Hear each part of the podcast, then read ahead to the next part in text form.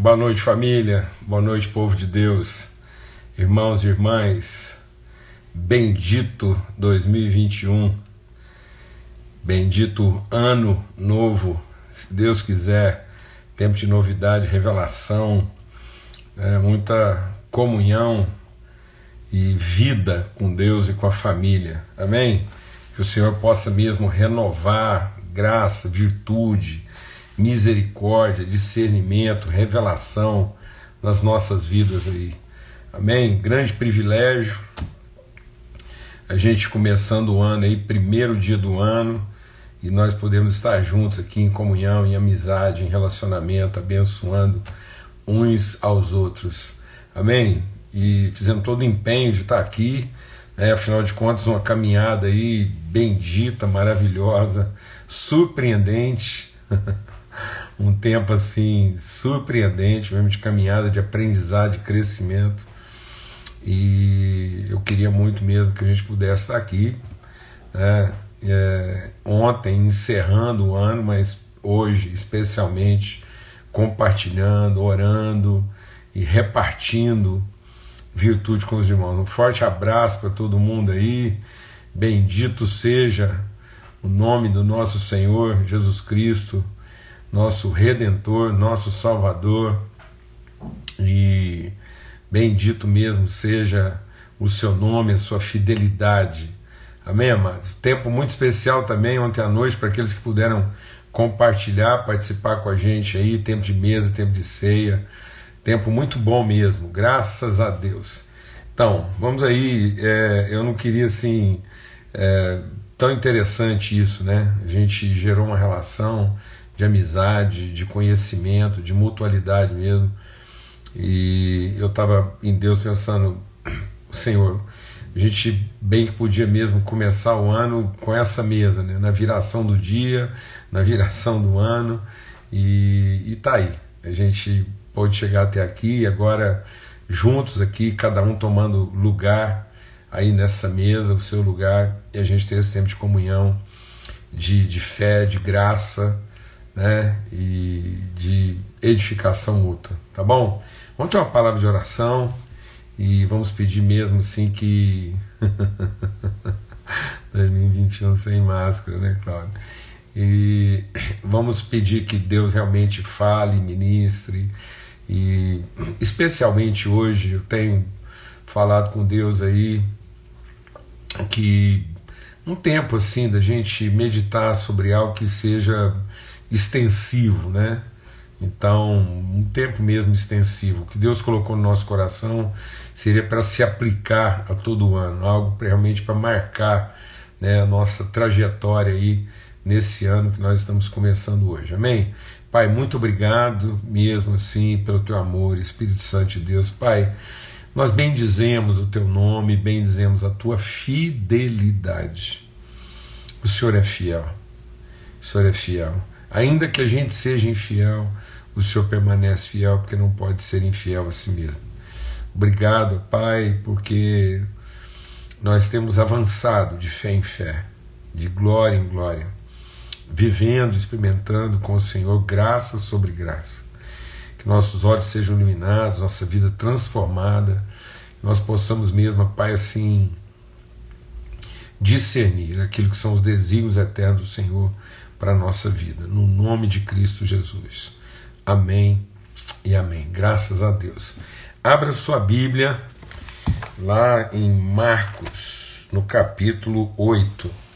É um texto exclusivo assim do Evangelho de Marcos e a gente quer meditar sobre isso, né?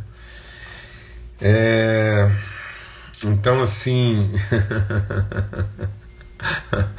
Olha o Alan aí. Então, é... aqui em Marcos, no capítulo 8 eu vou ler todo um texto maior né, para a gente entender e discernir mesmo e, e poder entrar assim, naquilo que é, Deus quer ministrar o nosso coração aqui. Então eu vou ler a partir do verso 14, mas a nossa reflexão vai estar aqui bem a partir do verso 22. Só para a gente entender o contexto. Então diz assim: ora, os discípulos. Então eles foram é, é, eles estavam no barco, né, e aí os discípulos é, se esqueceram de levar pão. E no barco não tinham consigo senão um só. Jesus os preveniu, dizendo: Fiquem atentos e tomem cuidado com o fermento dos fariseus e com o fermento de Herodes. Amados, é, nós estamos começando um ano novo hoje. Amém? Então a palavra de Deus no nosso coração é atenção.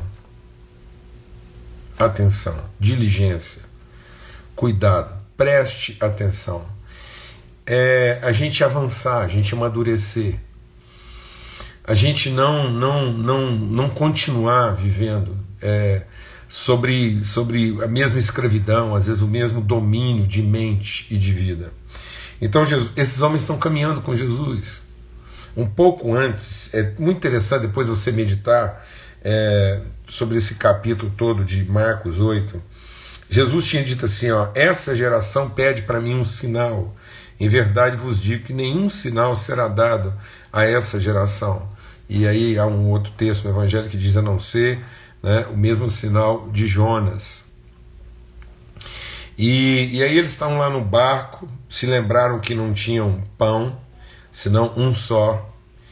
E aí Jesus disse: Olha, cuidado. E eles começaram a discutir entre si.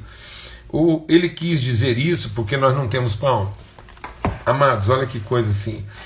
Em nome de Cristo Jesus. Em nome de Cristo Jesus. O texto todo aqui vai nos mostrar que nós não podemos continuar vivendo na obviedade. Obviedade. Então, para que a gente possa ter realmente mesmo assim discernimento, atenção, cuidado.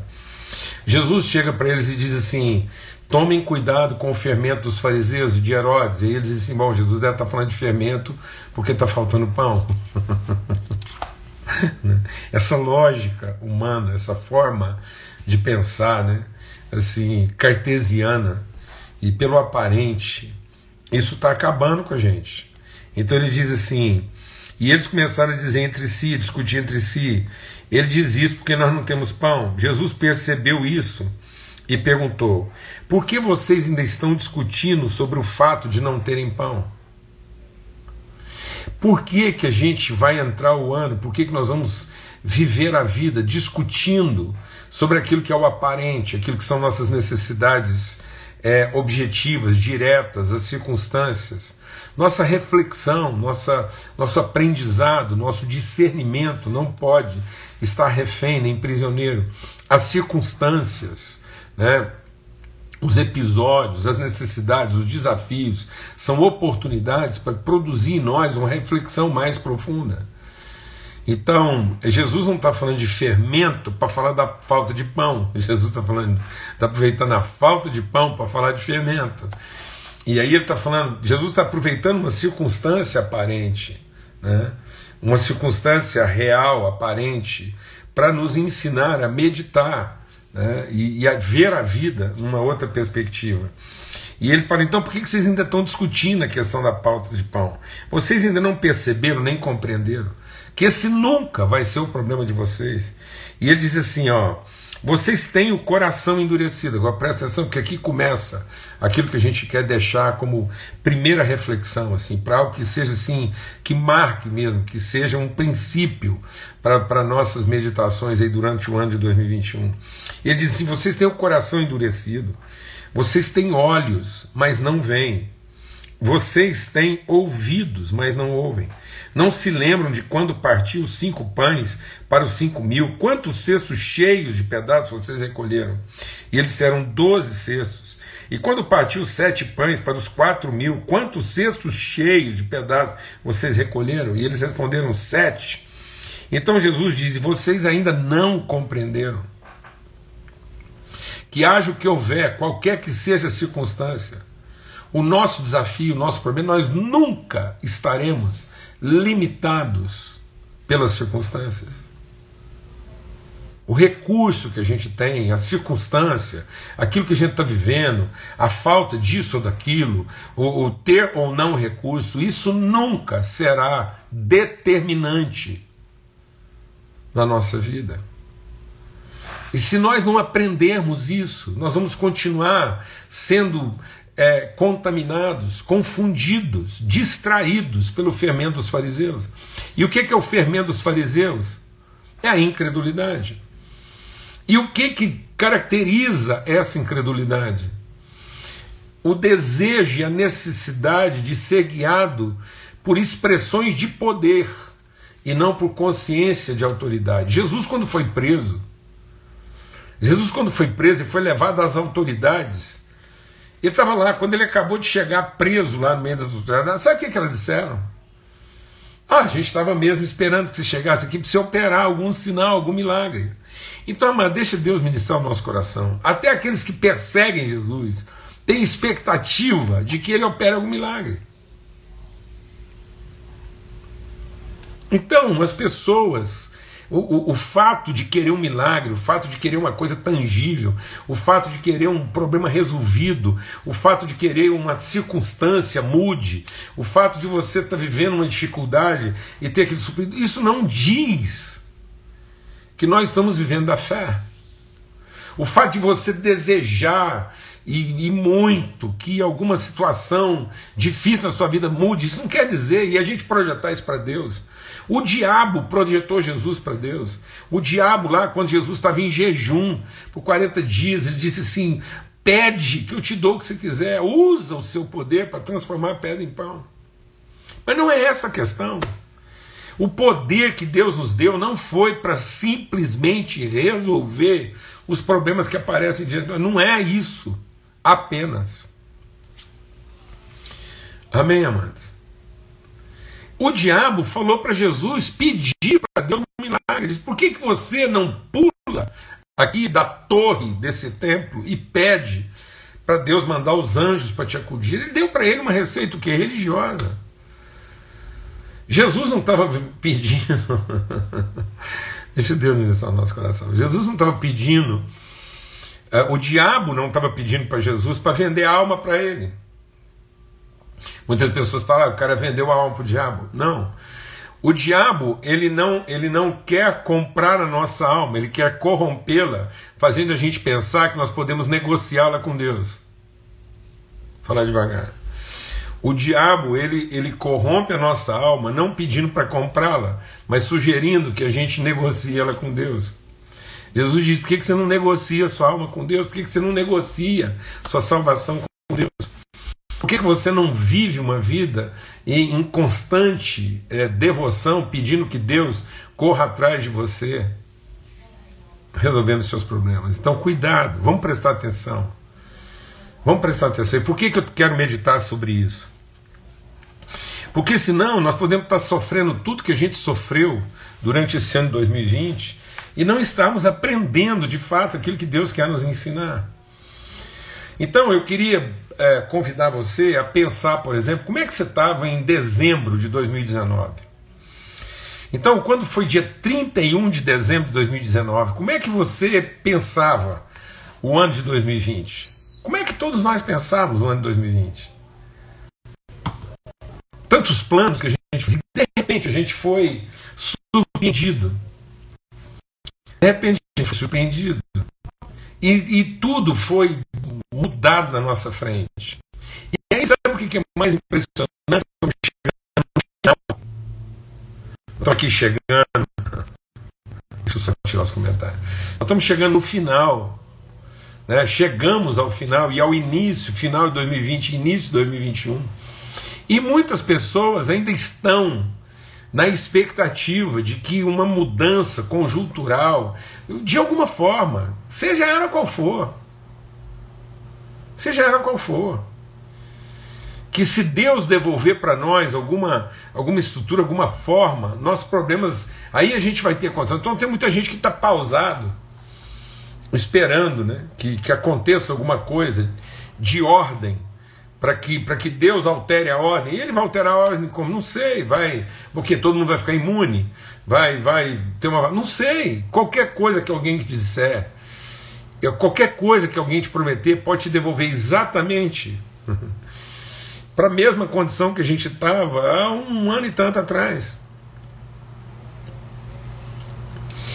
E aí é o seguinte, amados, o que Deus quer nos ensinar é que haja o que houver, haja o que houver. Se essa situação tiver uma solução, na forma de uma solução, ou se não tiver uma solução, ou se ela eventualmente ficar ainda pior, nós, os filhos de Deus, não somos guiados pela maneira natural e humana, nós aprendemos a lição. Nós aprendemos a lição, nós entendemos, e Deus está dizendo: olha, essa geração pede um sinal e nós não vamos dar sinal. Porque Deus não quer dar mais sinais, Deus quer ensinar, transformar, iluminar o nosso entendimento. Por isso, na sequência, assim que eles saem do barco e chegam a Betsaida, trouxeram para ele o que? Um cego. Então Jesus está lá falando assim: olha, presta atenção, o que, que Jesus tinha acabado de conversar com os discípulos? Vocês têm olhos, mas não veem. Vocês têm ouvidos, mas não ouvem. Isso não quer dizer que você não enxerga. Isso não quer dizer que você não escuta. Isso quer dizer o seguinte: que às vezes nós estamos pedindo um milagre de escutar. E não a condição de ouvir. Às vezes você está achando que se uma pessoa é surda e passar a escutar, o problema dela está resolvido. Não. Deus não quer fazer com que o surdo escute. Deus quer fazer com que aquele que estava escutando, e mesmo escutando estava surdo, passe a ouvir.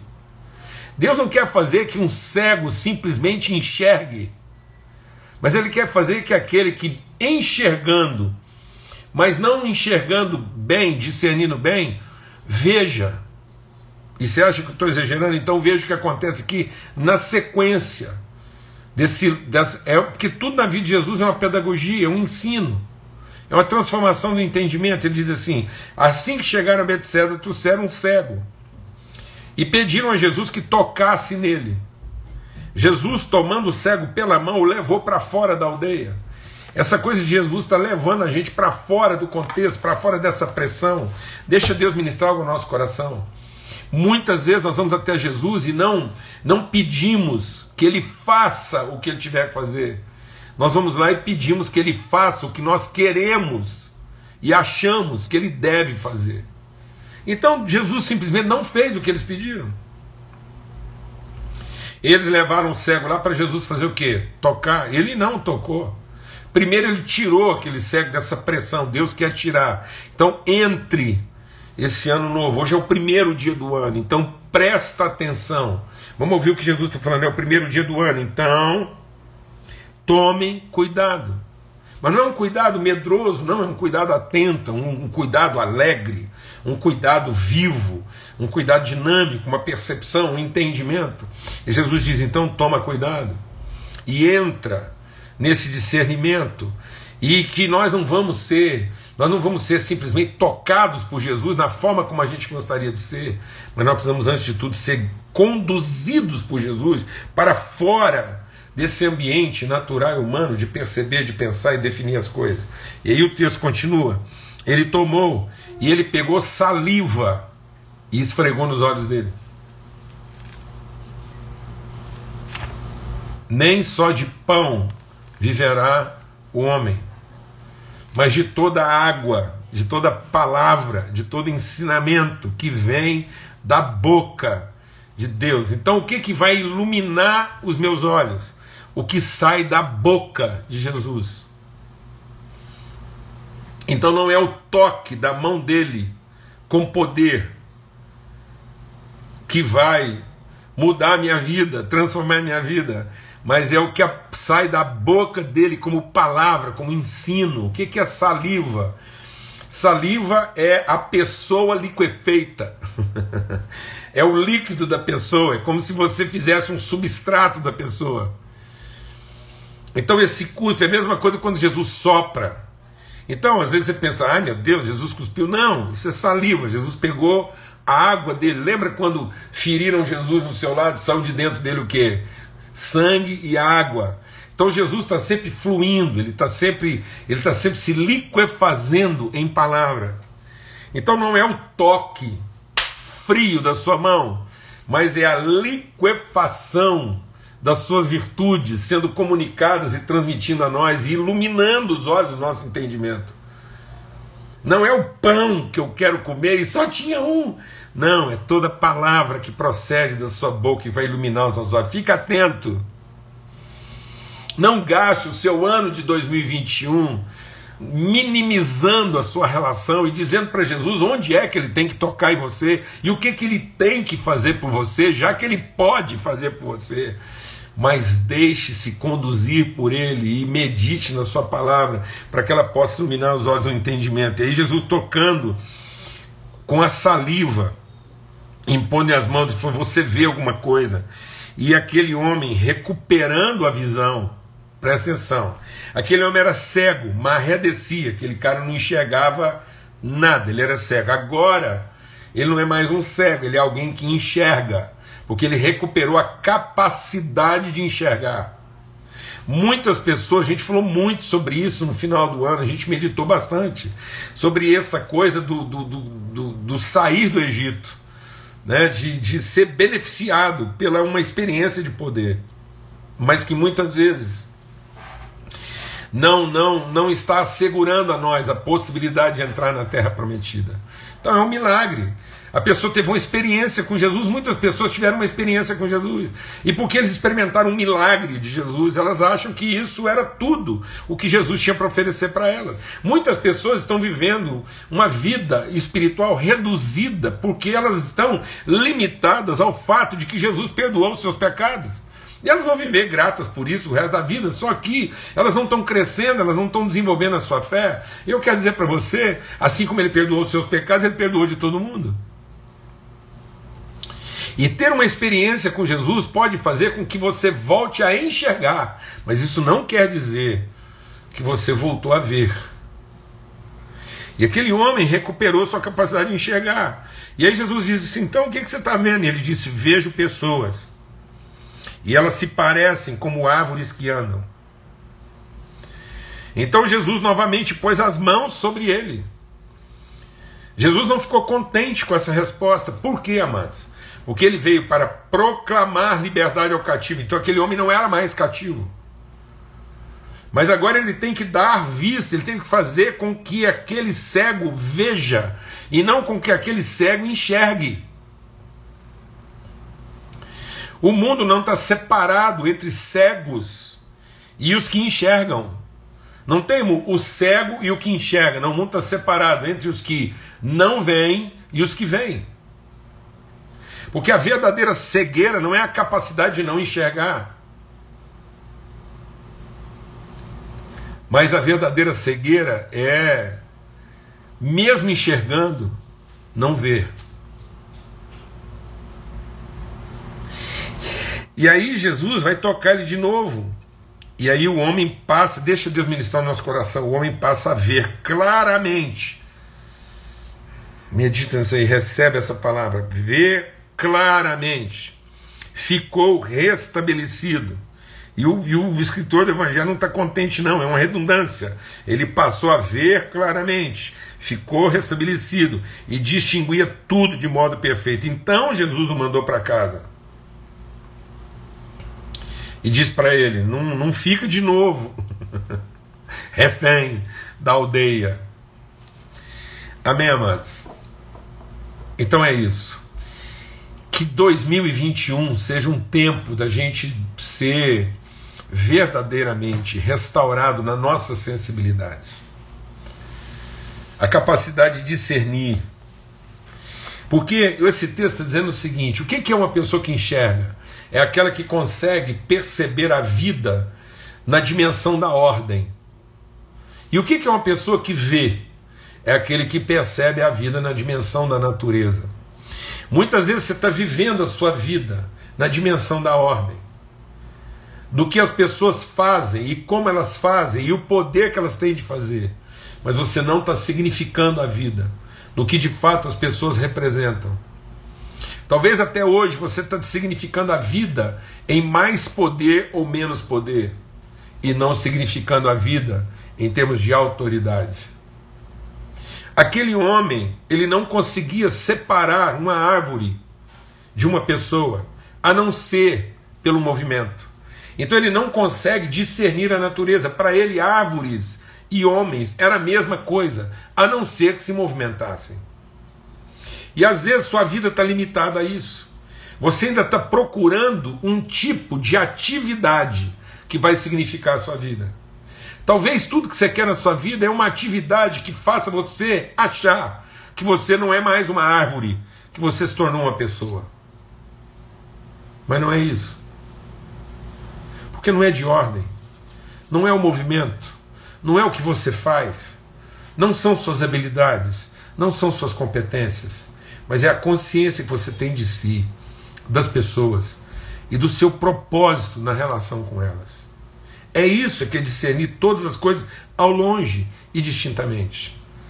Então não comece de novo um ano nessa obviedade, imaginando que nós estamos impedidos à vida, simplesmente porque nós estamos vivendo uma circunstância de ordem. E não deixe ninguém confundir, presta atenção. Cuidado com o fermento dos fariseus e do Herodes. Cuidado com as pessoas que só veem poder na vida delas e vivem em função do poder. Porque essas pessoas exploram exatamente a incredulidade e a falta de discernimento e sensibilidade. Porque essas pessoas exploram na vida dos, dos outros essa ideia de que é o poder que determina tudo e que nós dependemos daqueles que têm mais poder e que a vida só vai fazer sentido quando eu também tiver mais poder. E Jesus disse: vocês não entenderam nada. Eu multipliquei o pão mais de uma vez e vocês ainda continuam achando que o problema de vocês é a quantidade de pão e o poder de transformar isso. Então, a primeira tentação do diabo para Jesus foi: escuta, resolve o seu problema de quantidade de pão usando o seu poder. Jesus diz: não é isso que alimenta a minha vida. Não é isso que me sustenta. O que me alimenta, o que sustenta minhas emoções, minhas motivações, o que alimenta minha razão de vida. Não é o poder que eu possa ter para garantir a quantidade de pão que eu acho que eu preciso. Mas é aquilo que sai, a saliva, o hálito. Eu me alimento de quando Deus sopra, eu me alimento de quando Deus cospe.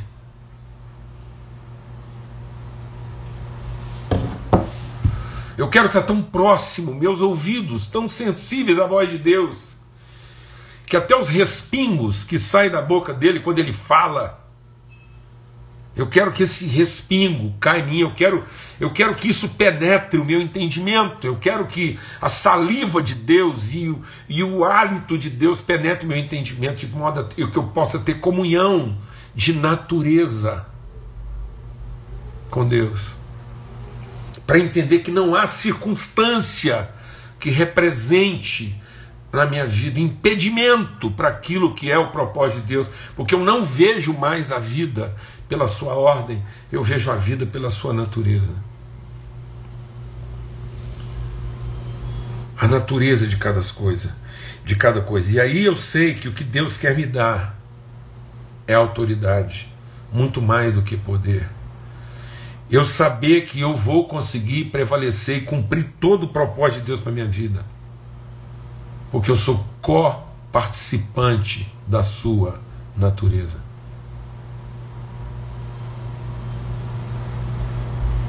Nós comungamos as suas virtudes. Então, em nome de Cristo Jesus, o Senhor, é o primeiro dia do ano. Não comece de novo a fazer planos em cima de promessas e, e, e propostas logísticas, conjunturais, circunstanciais. Porque assim como ninguém imaginava, no dia 1 de janeiro de 2020, o que estaria para acontecer daí 40 dias. Haja o que houver. Depois de tudo isso, em termos de circunstâncias, de conjuntura, quer que eu te digo? nós continuamos na mesma. Porque sempre foi assim. a cada primeiro dia do ano, ninguém sabia quanto pão ia estar dentro do barco. Mas não é isso que importa. O que importa é quem esse barco está levando ao seu destino.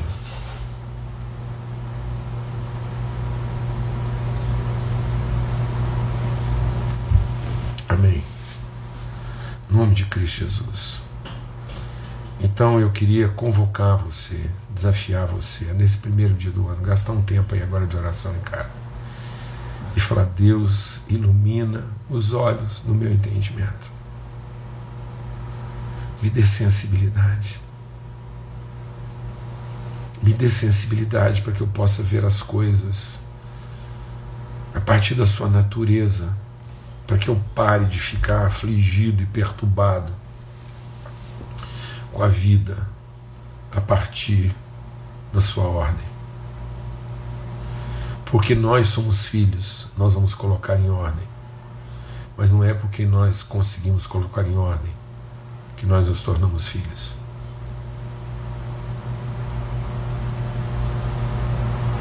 Não é enchendo o barco de pão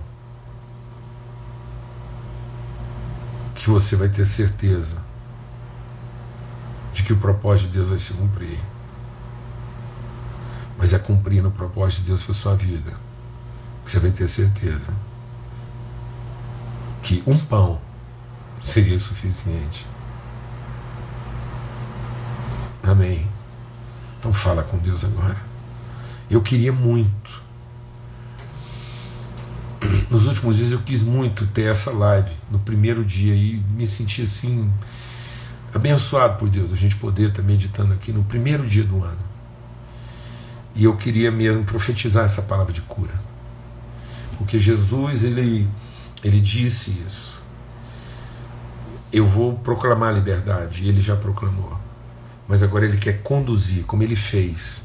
Ele quer pegar a gente pela mão e conduzir a um estado de perfeita liberdade. Foi para a liberdade que Cristo nos libertou, para que sejamos verdadeiramente livres.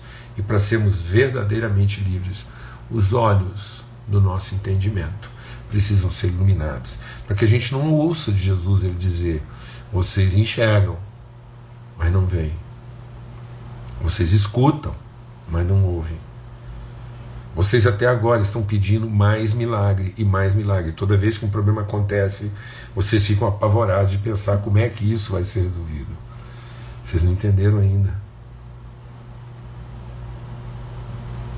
Então que nós possamos ser tocados por Jesus, pela sua saliva, tocados pelo seu hálito, pela sua palavra, para que os olhos do nosso entendimento e as prisões da nossa mente sejam removidas.